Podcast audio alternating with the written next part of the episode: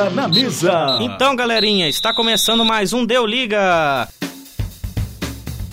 Meu nome é Pedro Melo e eu vou ser o narrador desta noite. Lhes apresento os meus comentaristas esportivos. E aí galera, meu nome é Alexander. Fala galera, meu nome é Alexandre, mas tem muito A aqui nesse grupo, então pode me chamar de Goulart. Fala galera, eu sou mais um Alexandre, mas pode me chamar de Ale. E boa noite galera, meu nome é Marcos Sattler e vamos para mais um Deu Liga. Então, devidamente apresentados, começamos agora cada um falando o seu destaque da rodada. Bom, pelo campeonato italiano, a Internazionale bateu o Milan por 3 a 2 e a Juventus perdeu a, a invencibilidade ao ser derrotada pelo Genoa pelo placar de 2 a 0. Em reestreia de Zidane, mudanças surtem efeito e o Real Madrid volta a vencer na liga. Mais uma vez, a Premier League prova que é a melhor liga atualmente do mundo, um jogaço entre West Ham e Huddersfield. Messi dá show novamente e mostra o porquê é o melhor de todos os tempos. O meu destaque fica para um, o jogo do Mineiro, em que Alejandro dá show em campo e marca dois, garantindo a vitória do Atlético contra o América. E falando em times mineiros, já vamos começar com o assunto dos estaduais. O primeiro estadual a ser comentado hoje, a ser debatido, será o Campeonato Mineiro.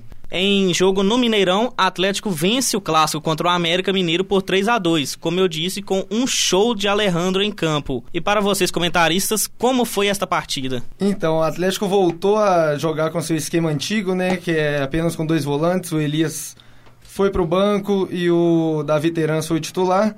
E com isso o time melhorou um pouco e o Alejandro brilhou aí para dar a vitória para o time do Atlético. Bom, as alterações que a torcida vinha pedindo pro Levir Coupe, que era tirar o Patrick e o Elias da escalação e colocar aí o Guga, parece que surtiram efeito, provando mais uma vez que o Levir podia estar ouvindo a torcida já há um, há um bom tempo, né? Mas eu acho que essa mudança do Guga vai ser só pro Mineiro. Libertadores, quando voltar, eu acho que Patricão na lateral direita ali volta, viu?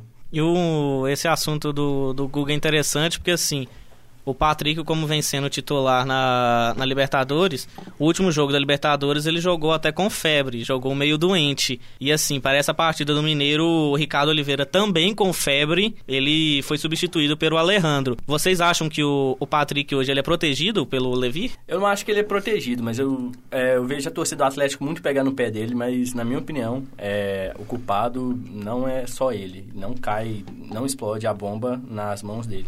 É, eu concordo com o Goulart, acho também que assim, é, a culpa não é totalmente do Patrick. A culpa acho que é mais do, do Levi, né, que poderia ter escutado um pouco mais a torcida e ter colocado o Guga em alguns jogos, como, como por exemplo esse que você citou, Pedro.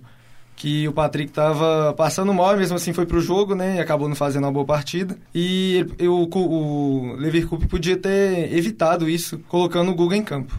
Bom, o Patrick, assim, ele se entrega em campo, né? Mas, assim, a qualidade técnica dele é bem abaixo do Guga, então eu creio que o Leverkusen, né, ele, né, ele tem que parar de insistir com o Patrick e colocar o Guga já como titular, né? Porque em termos de qualidade técnica, o Guga é bem, bem superior ao Patrick. Bom, eu penso que o, o motivo do Levir Coupe manter o Patrick no time é porque eu acho que ele, ele quer preservar o psicológico do jogador e se ele tirar o jogador no momento em que a torcida tá pegando muito no pé dele, é, pode ser que o Levir Coupe interprete isso como se ele vai ficar muito abalado e às vezes eu acho que o Levir Coupe acaba colocando esse tipo de coisa mais humana acima da, da questão do futebol. Eu acredito também que ele deixa mais o Patrick pra... O Guga é um menino novo, é, se não me engano tem 19, 20 anos.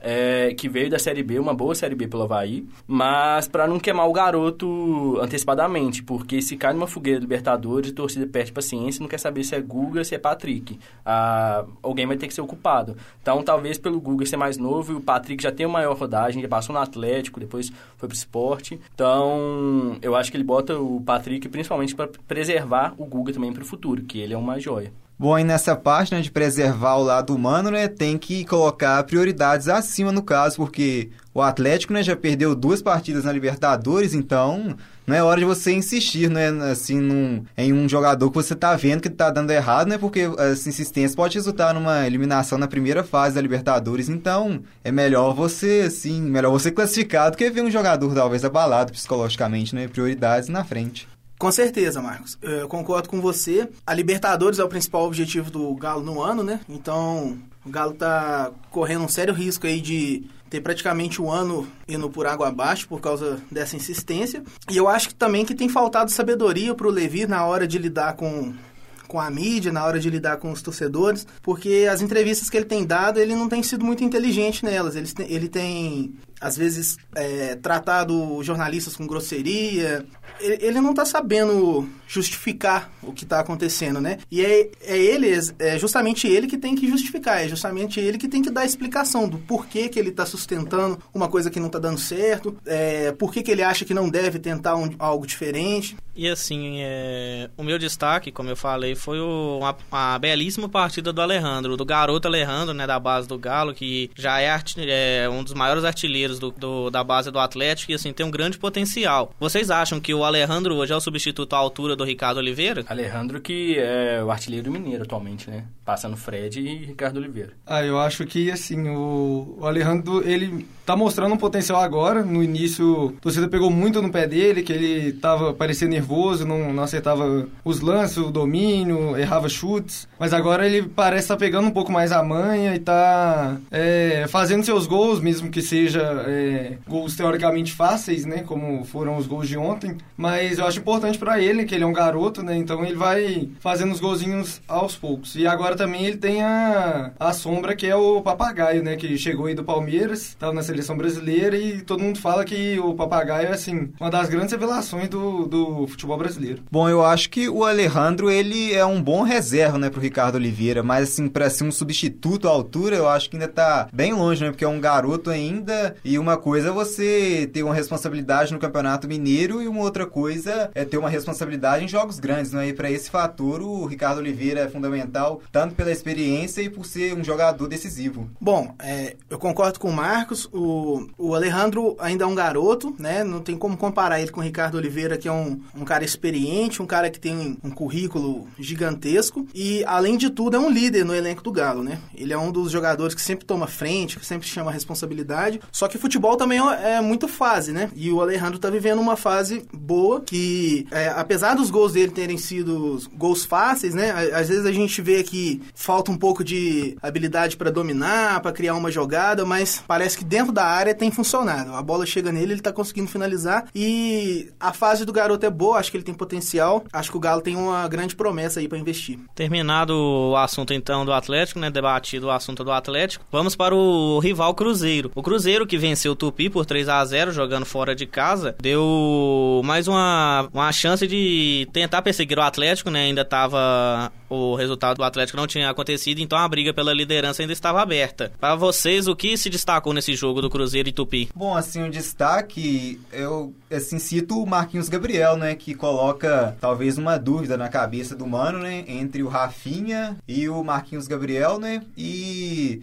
assim, o Cruzeiro com relação à liderança, ele paga, né, pelos tropeços diante do Boa Esporte da URT, né? E assim, o Cruzeiro né, enfrentou o lanterna do Campeonato Mineiro, então ele cumpriu o seu dever, né, pelo elenco que tem, um 3 a 0, assim é o básico, né, que o Cruzeiro poderia ter feito. Partida essa que concretizou o rebaixamento do Tupi, né? O Tupi que vinha sendo campeão do interior há algum tempo, nessa temporada deu tudo errado para o Tupi e foi rebaixado. É, o Tupi que veio no descenso, ele, se eu, se eu me lembro bem, ele chegou à Série B há uns anos atrás do Brasileiro e depois disso foi para a C e também agora, no, de 2018 para 2019, foi rebaixado para a Série D do Campeonato Brasileiro. Então, Tupi tá perdido. Enquanto isso, a gente vê o rival Tupinambás, da mesma cidade, é, continuando na primeira divisão por enquanto. É, eu acho que assim, o destaque da partida, além do belo gol de falta do, do Egídio, né, foi que, eu, apesar do que, o, do que o Marcos falou, que o Cruzeiro teve muitos tropeços no, no Campeonato Mineiro, o Cruzeiro ainda é o único time invicto no Brasil, né, então, assim, acho que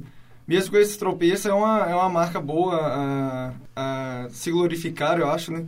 Pelo terceiro ano seguido que o Cruzeiro é o último time invicto no Brasil. Nos outros dois anos anteriores também já tinha sido. Então eu acho que é uma coisa a se, a se comemorar. Como o Marcos falou, a peça Marquinhos Gabriel está surtindo muito efeito, igual ele falou. Eu acho que também deixa uma, uma dúvida na cabeça do Mano entre Rafinha, Rafinha que saiu machucado do jogo, por isso entrou o Marquinhos Gabriel e o David ao mesmo tempo. E eu não sei nem a opinião de vocês, mas para mim, Cruzeiro desse ano, 2019, é mais qualificado que o elenco do ano passado que ganhou a Copa do Brasil. Eu acho que tem mais peças que pode pegar pegar e variar o time dentro da mesma partida até. O lateral direito, que ano passado era um problema, não tinha um reserva direto para Edilson, que era o Romero, um volante improvisado no lateral direito, esse ano tem um Orejuela que quando entrou fez bem o serviço. Bom, é, o elenco do Cruzeiro, assim, eu vejo um elenco mais qualificado, né? mesmo você perdendo uma peça tão decisiva, né, quanto o Rascaeta, mas você ganhou o Marquinhos Gabriel, né, que, assim, é uma, um, um cara de velocidade, também ganhou a contratação do Jadson, né, que pode se virar, dependendo, uma, uma segunda opção, né, a, a volância hoje ela é formada por Lucas Romero e Henrique,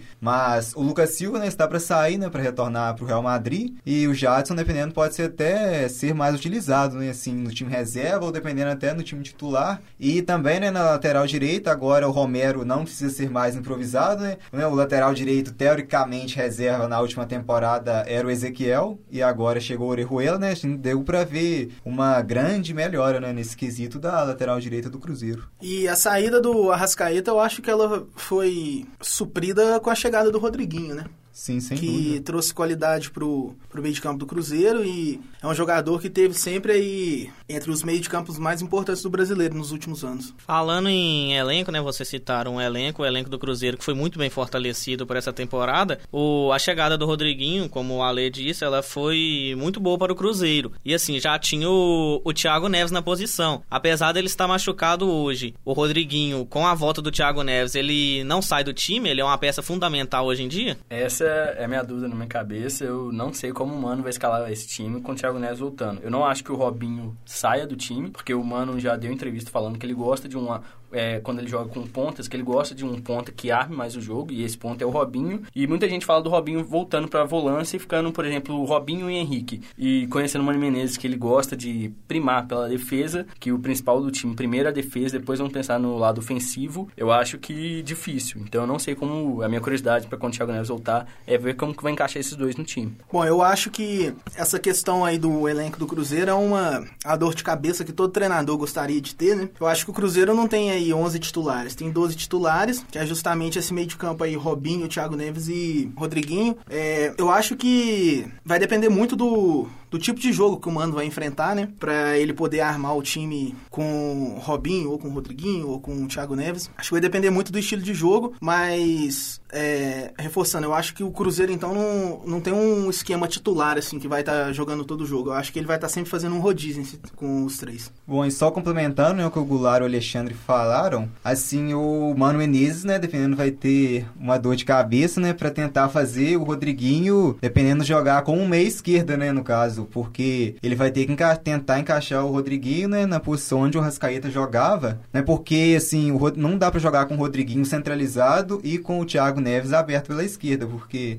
o Thiago Neves, devido à idade, assim, não consegue voltar né, na marcação. Então, é imaginável, assim, para jogar com os dois juntos, que tem que colocar o Rodriguinho pela esquerda, justamente por esse fator da, da marcação, né? Porque o Mano, com certeza, não vai abrir mão de, de um volante para jogar contra, com o, o Robinho como volante, no caso. E agora, mudando de estadual, né? Vamos para o estadual gaúcho. O Inter e o Grêmio, né, fizeram mais um Grenal nessa, nessa rodada. E assim, os dois jogaram com o time reserva. O Grêmio ganhou por 1 a 0 Para vocês, a a decisão dos dois times atuarem com o time reserva foi uma decisão acertada? Ah, eu acho que é, os dois times já estavam classificados, né? E eles vinham de jogos difíceis na, na Libertadores. Então eu acho assim, apesar de ser um, um Grenal, o, a escolha pelo, pelos pelos times reservas, acho que não foi nenhum absurdo, não. Era uma coisa que já era até esperada, principalmente do, do lado do, do, do Internacional e o Grêmio no, no antes de começar a partida que soltou, né? Que ia com o time reserva, mas eu não achei nada assim de surpreendente, não. Lembrando que assim, essa, essa situação dos dois times jogarem com o time reserva começou com o Inter, né? Em forma de protesto por causa da, da do julgamento do, do Nico Lopes, né? Que foi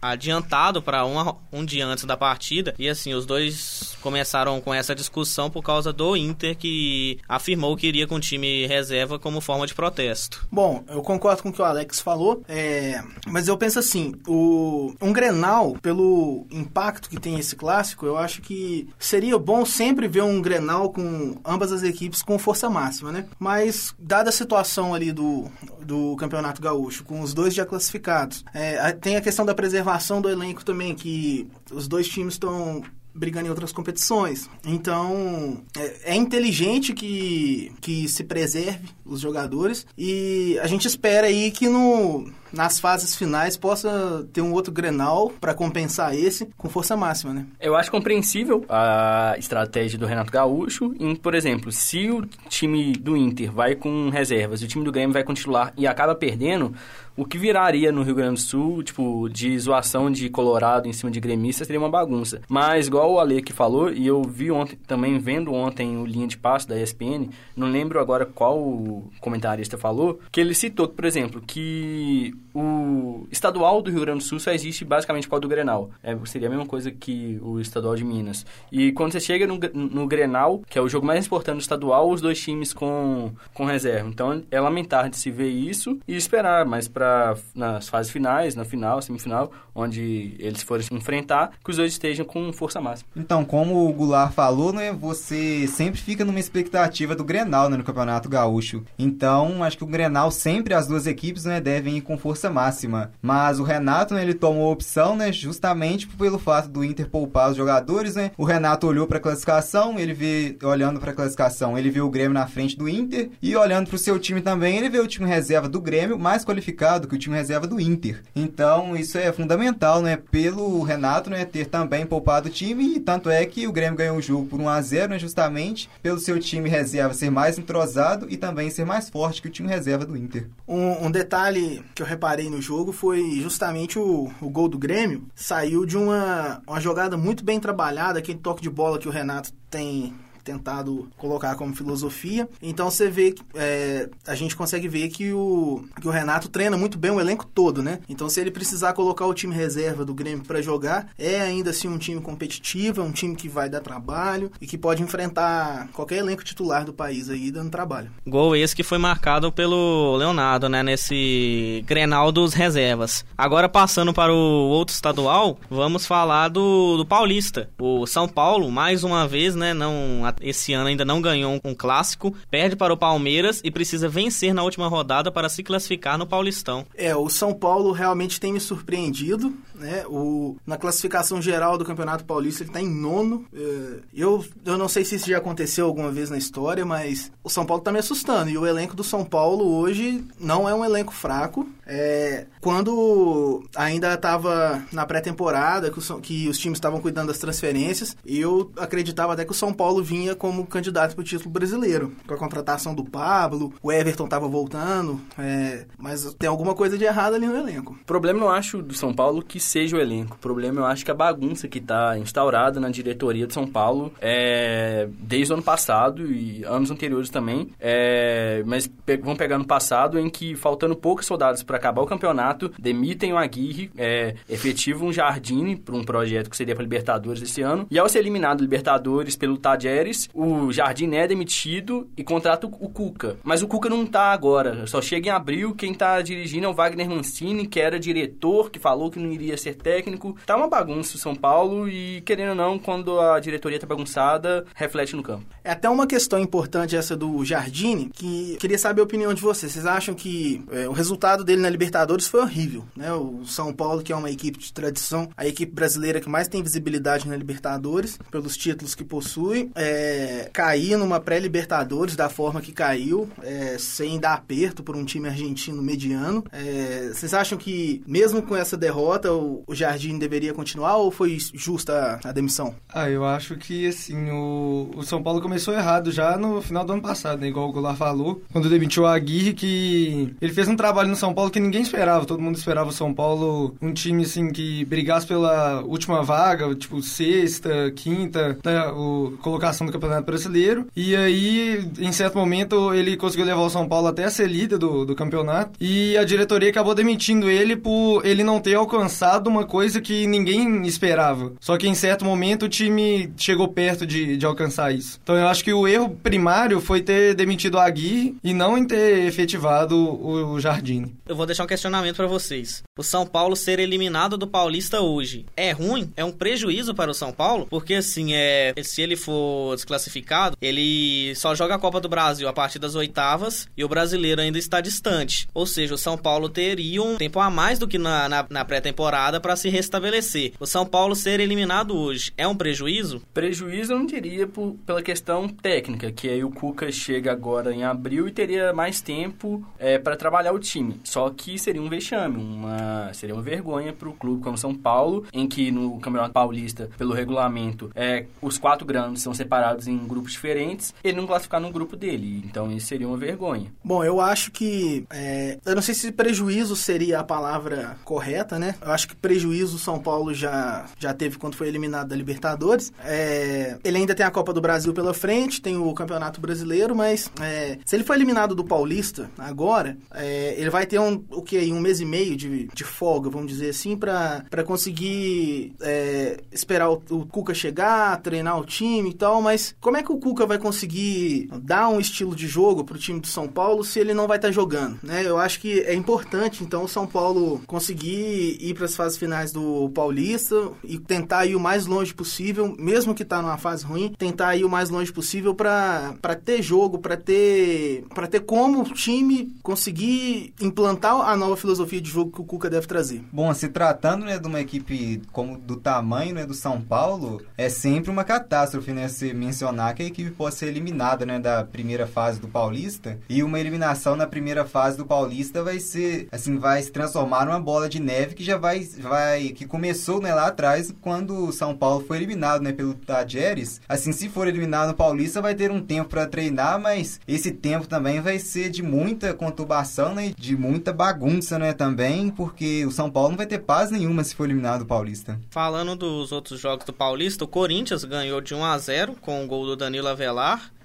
E o Santos perdeu por 1 a 0 para o Novo Horizontino. Agora vamos para o Campeonato Carioca. Flamengo empata com volta redonda em 0 a 0, tendo um gol mal anulado. O Vasco perde a primeira no ano para Cabo Friense por 2 a 0, jogando em Cariacica. E o Botafogo, que teve a estreia do Diego Souza, empata em 1 a 1 com o Fluminense. O assunto agora, mudando dos estaduais, é futebol feminino. Futebol feminino que vive uma, uma grande fase, né? Teve o seu público recorde para a categoria no jogo entre Atlético de Madrid e Barça Barça, com o Barça ganhando. Para vocês, o futebol feminino finalmente está ganhando seu, sua devida atenção? Ah, eu acho que no, no cenário europeu, principalmente, o, o, o futebol feminino vem crescendo muito. No, nos Estados Unidos, né, já é uma coisa grande, na, na Alemanha também já era maior, e agora na, na, na Espanha vem crescendo muito. Teve um outro jogo também entre Atlético Bilbao e Atlético Madrid, que deu mais de 40 mil torcedores. Teve um jogo pela segunda divisão, que foi um jogo, assim, teoricamente aleatório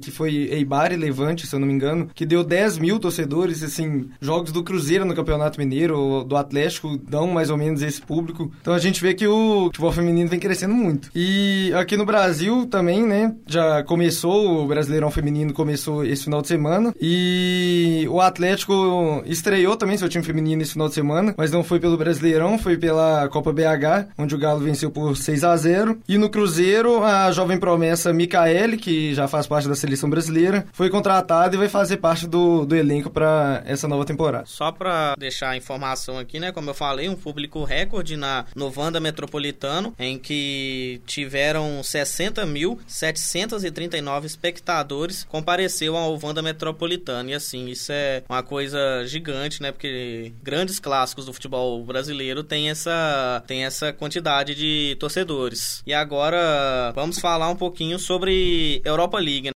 Foram sorteados novos confrontos. O Arsenal pega o Napoli, o Vidia Real pega o Valência, Benfica pega o Frankfurt e o Slavia Praha pega o Chelsea. Então, para vocês, qual é o, o jogo mais acirrado e o que pode trazer grandes surpresas? Bom, então, para o Chelsea e o Arsenal, né, vale lembrar o fator de que se eles quiserem sim ter a vaga garantida na próxima UEFA Champions League, eles precisam vencer na Europa League, porque a briga, né, pelo quarto lugar do campeonato inglês, né, tá bem acirrada e ainda tem o, o United na parada, né, que se o United for eliminado pelo Barcelona, né, também vai voltar as atenções pro, pro campeonato inglês, né, e vão ficar três times, né, para essa vaga, então, assim, a Europa League é o caminho talvez mais fácil, né, para Chelsea e Arsenal tentarem chegar na próxima UEFA Champions League. Bom, eu acho que os principais confrontos são é, Napoli e Arsenal, né, pelo, pelo os grandes jogadores que envolvem as duas equipes, e um confronto interessante também é, um, é o clássico da região de Valência, que é Valência e Vídea Real, que apesar do Vídea Real não vir muito bem no Campeonato Espanhol, tá,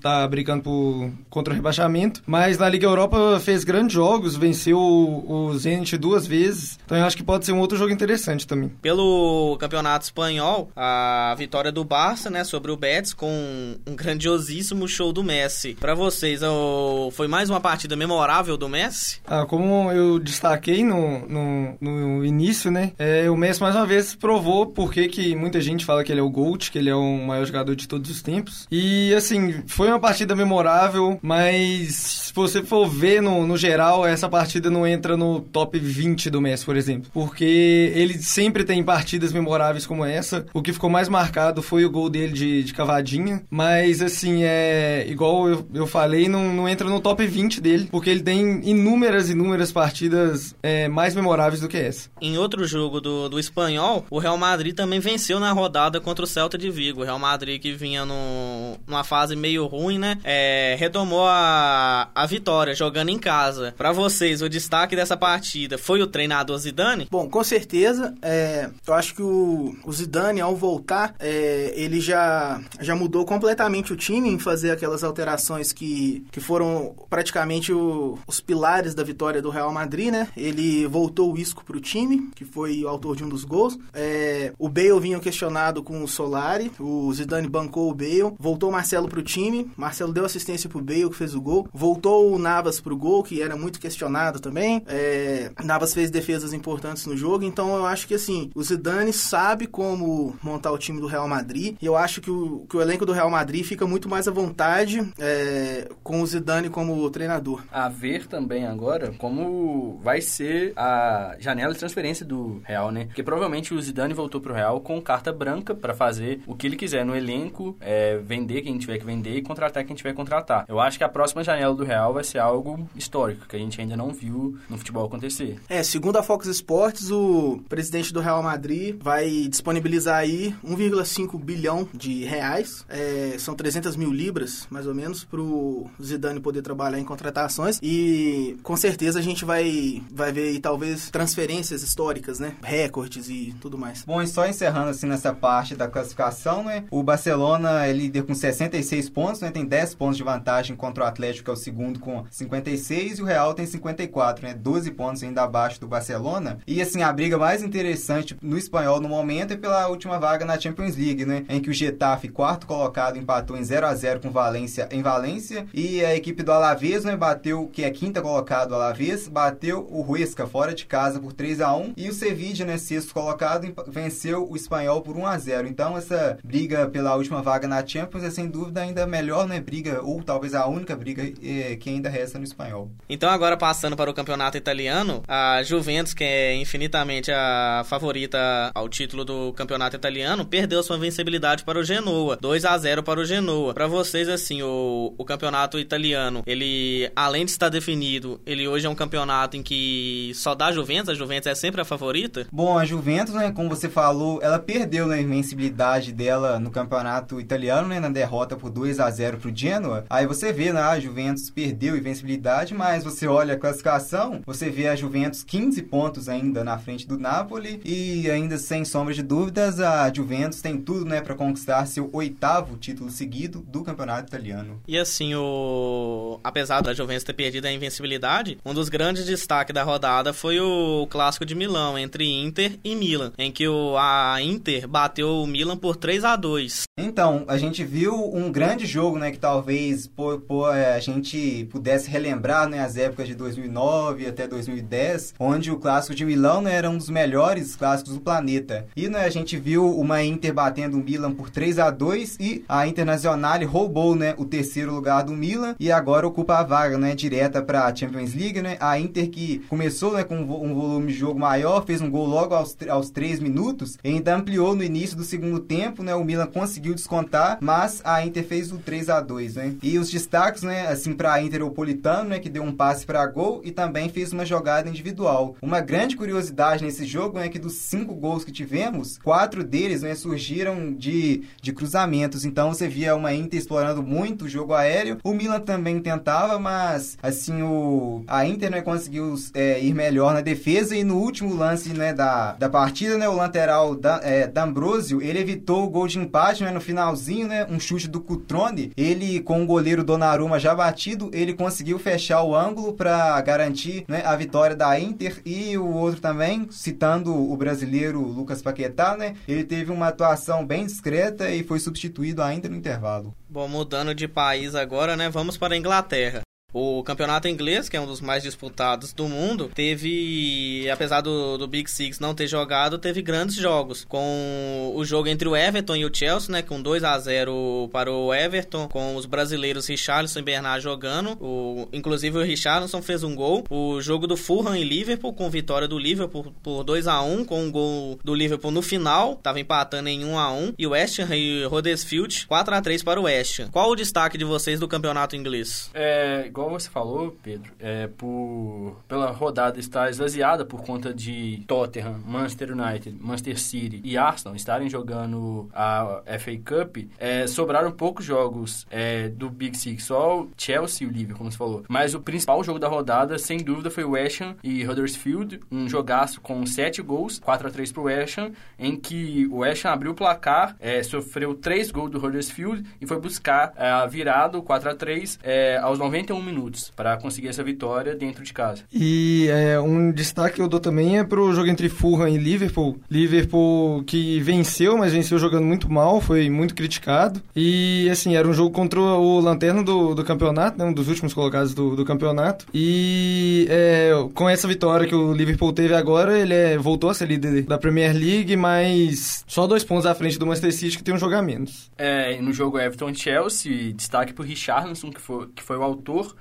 do primeiro gol do jogo. E também que agora o Chelsea distancia da briga pela UEFA Champions League. Bom, e fechando, né, na Terra da Rainha, tivemos a Copa da Inglaterra. Pelas quartas de finais, né, o Swansea foi derrotado por 3 a 2 né, para o Manchester City. O City avançou e o gigante, né, Manchester United, caiu, né, uma derrota por 2 a 1 para o Wolverhampton. E o Watford bateu o Crystal Palace por 2 a 1 E o grande jogo, né, da, dessa fase foi o empate entre, entre, entre Millwall e Brighton Brighton. A equipe do Millwall né, fez 1 a 0 aos 70 minutos, fez 2 a 0 aos 80 minutos, mas o Brighton diminuiu aos 88, empatou o jogo nos acréscimos aos 93 minutos e, levou o jogo para os pênaltis ainda venceu né, nos pênaltis por 5 a 4. Foi o, o grande destaque né, dessa, dessa fase. E nas semifinais né, nós vamos ter um jogo bem interessante né, entre o Watford e Wolverhampton. O Wolverhampton é o sétimo colocado né, da Premier League, foi o último campeão da Championship e agora né, é, é o sétimo colocado, né? A melhor equipe fora do Big 6 vai enfrentar o Watford, que é o oitavo colocado. Então, promessa de um bom jogo. E o outro confronto é entre City e Brighton. O City, né, que vai ter a chance de conquistar quatro títulos nessa temporada, já ganhou a Copa da Liga, né? Assim, na Premier League tem um melhor aproveitamento, né? Perdeu a liderança para o Liverpool agora, mas tem um jogo a menos, né? E, assim, é mais, é mais time do que os outros três adversários, tem tudo, né, também para conquistar essa Copa da Inglaterra. E o único incógnito que vai ficar, né, é a Champions League. Só para complementar, o Arsenal não está na FA Cup, tá, gente? É, ele não jogou essa rodada porque o Watford, que seria o, o adversário dele, essa rodada jogou a FA Cup, por isso o jogo dele foi adiado. Então, como vocês disseram, né, o campeonato inglês, que mesmo sem os grandes seis times jogando, né, todos eles jogando, o campeonato ainda fica interessante.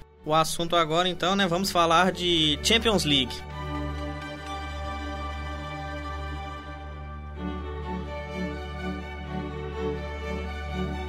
Champions League, que já teve as suas oitavas de final disputada, né? Uma confrontos magníficos, grandes viradas, foram uma das melhores oitavas dos últimos anos. E assim, as equipes que passaram, né, foram sorteadas e os sorteios ficaram como Tottenham contra City, Ajax contra Juventus, United contra Barcelona e Liverpool contra o Porto. E vocês, o que esperam dessa, dessas quartas de finais da Champions? Porque assim, as oitavas já foi um negócio absurdo. Vocês esperam uma quarta de final tão bom quanto? Eu acho que essas quartas de finais agora tem tudo para ser mais emocionante do que a, as oitavas. Tem jogos muito interessantes, como por exemplo Manchester United e, Barcelona. Manchester que teve muitos lesionados né, no, no jogo contra o PSG, mesmo assim conseguiu classificar. E o Barcelona agora conta com o Messi, mas parece que perdeu o Soares e o Dembélé para pelo menos a primeira partida. E outro jogo interessante também é Tottenham City. E é, vai ser uma das estreias do White Hart Lane, o novo estádio do, do Tottenham. E acho que vai render dois grandes jogos é, esse estádio que finalmente saiu, né? Que já era uma novela que estava programado para o ano passado, para o começo da Premier League, só vai sair agora. É, tô ansioso para ver como cada time, o Tottenham e o City, vai abordar a partida, as formações é, entre,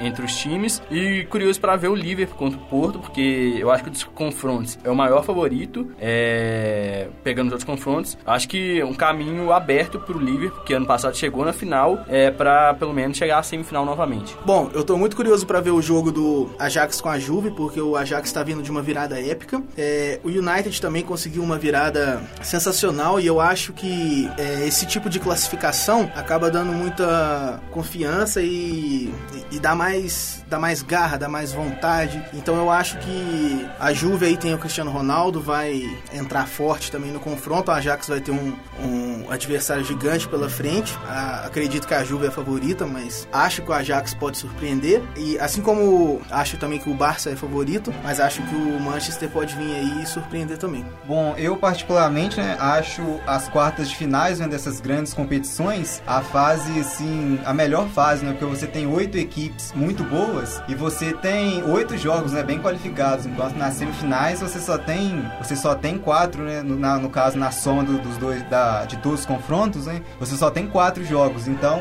igual a Champions League, você das oito equipes, seis equipes já foram campeãs e as outras duas equipes, né, que é o City e o Tottenham, que ainda não ganharam, são equipes emergentes, né, que tem um belo elenco, então, sem dúvida, né, a, essa fase promete muito e um destaque né, especial devido à camisa das equipes para Barcelona e Manchester United. E agora, né, nós vamos chegando ao final desse nosso primeiro episódio e assim, para finalizar, a gente vai fazer uma brincadeira aqui, né, nós vamos fazer um pequeno bolão, vai ficar registrado aqui e depois nós vamos cobrar quem acertou acertou e quem errou. É, repassando os jogos aqui, né? São as quartas de final da Champions. Então, assim, Alex, Tottenham e City. Eu acho que vai dar o Tottenham nessa aí, viu? Ajax e Juventus. Eu chuto que o Ajax vai surpreender de novo e vai classificar. Comentário perigoso, hein? United e Barcelona. Ah, nessa aí acho que o Messi vai fazer a diferença e o Barcelona vai eliminar o Manchester. Liverpool e Porto. Essa aí acho que é o jogo mais fácil, né? Que o, o Liverpool vai vencer com tranquilidade o Porto. Agora o Goulart. Tottenham e City. Ah, passo o Guardiola, City. Ajax e Juventus. Juve. United e Barcelona. É o jogo mais equilibrado, os dois times de camisa pesada que se enfrentam. É, mas, é igual o Alex falou, acho que o Barça passa. O Messi, mais uma vez, se equilibrando. E o último jogo, Liverpool e Porto. É, passa o Liverpool tranquilidade. Agora o Ale. Tottenham e City. Eu acho que passa o City. Ajax e Juventus. Eu acho que o Ajax vai surpreender e consegue classificar. Arriscado também, hein? United de Barcelona. É, acho também que o Messi vai fazer a diferença e o Barça passa. E o último jogo, Liverpool e Porto. Vou apostar no Porto. Acho que todo campeonato tem uma zebra aí. Eu acho que o Porto vai surpreender. Agora o Marcos. Suas opiniões, Marcos. Tottenham e City. Bom, a gente viu o Tottenham amassando o Borussia Dortmund, melhorou muito, então sem sombra de dúvida, City passa. Ajax e Juventus. Vai Juve, CR7 neles. United de Barcelona. É, Visca Barça, vai passar o Barça mesmo. E Liverpool e Porto. Ah, o Porto é uma zebra, né? Mas vai Liverpool. Então nós vamos deixar registrado aqui e após os confrontos nós voltamos para ver quem acertou e quem errou. Então é isso, pessoal, nós vamos ficando por aqui. Muito obrigado pela sua audiência. Eu sou o Pedro Melo e uma boa noite. Boa noite. Boa noite, galera. Boa noite, pessoal. Valeu. Boa noite, até a próxima. Até a próxima. Falou.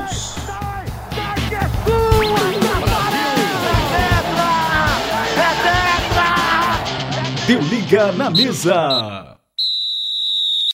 Essa produção é do Lab SG, onde você vem aprender.